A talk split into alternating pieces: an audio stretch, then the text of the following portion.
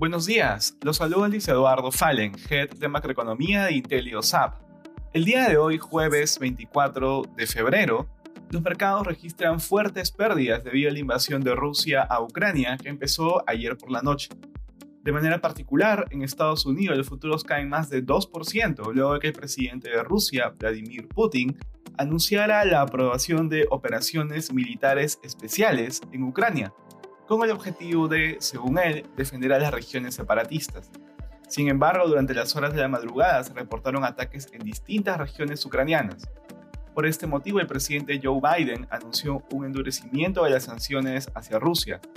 Además, el presidente Biden señaló que Estados Unidos y sus aliados responderán de manera unida y decisiva.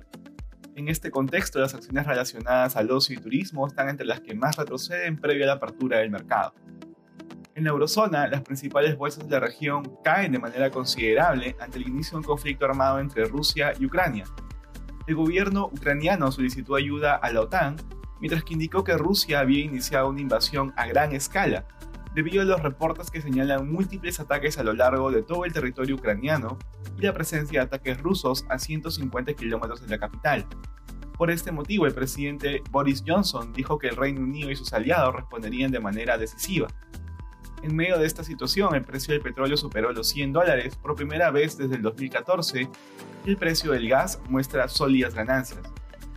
En Asia, los índices asiáticos cerraron con pérdidas ante la invasión rusa a Ucrania. Por este motivo, el Nikkei japonés alcanzó su menor nivel en 15 meses.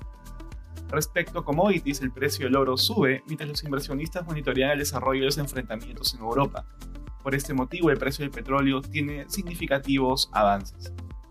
Gracias por escucharnos y si tuviera alguna consulta, no duden en contactarse con su asesor.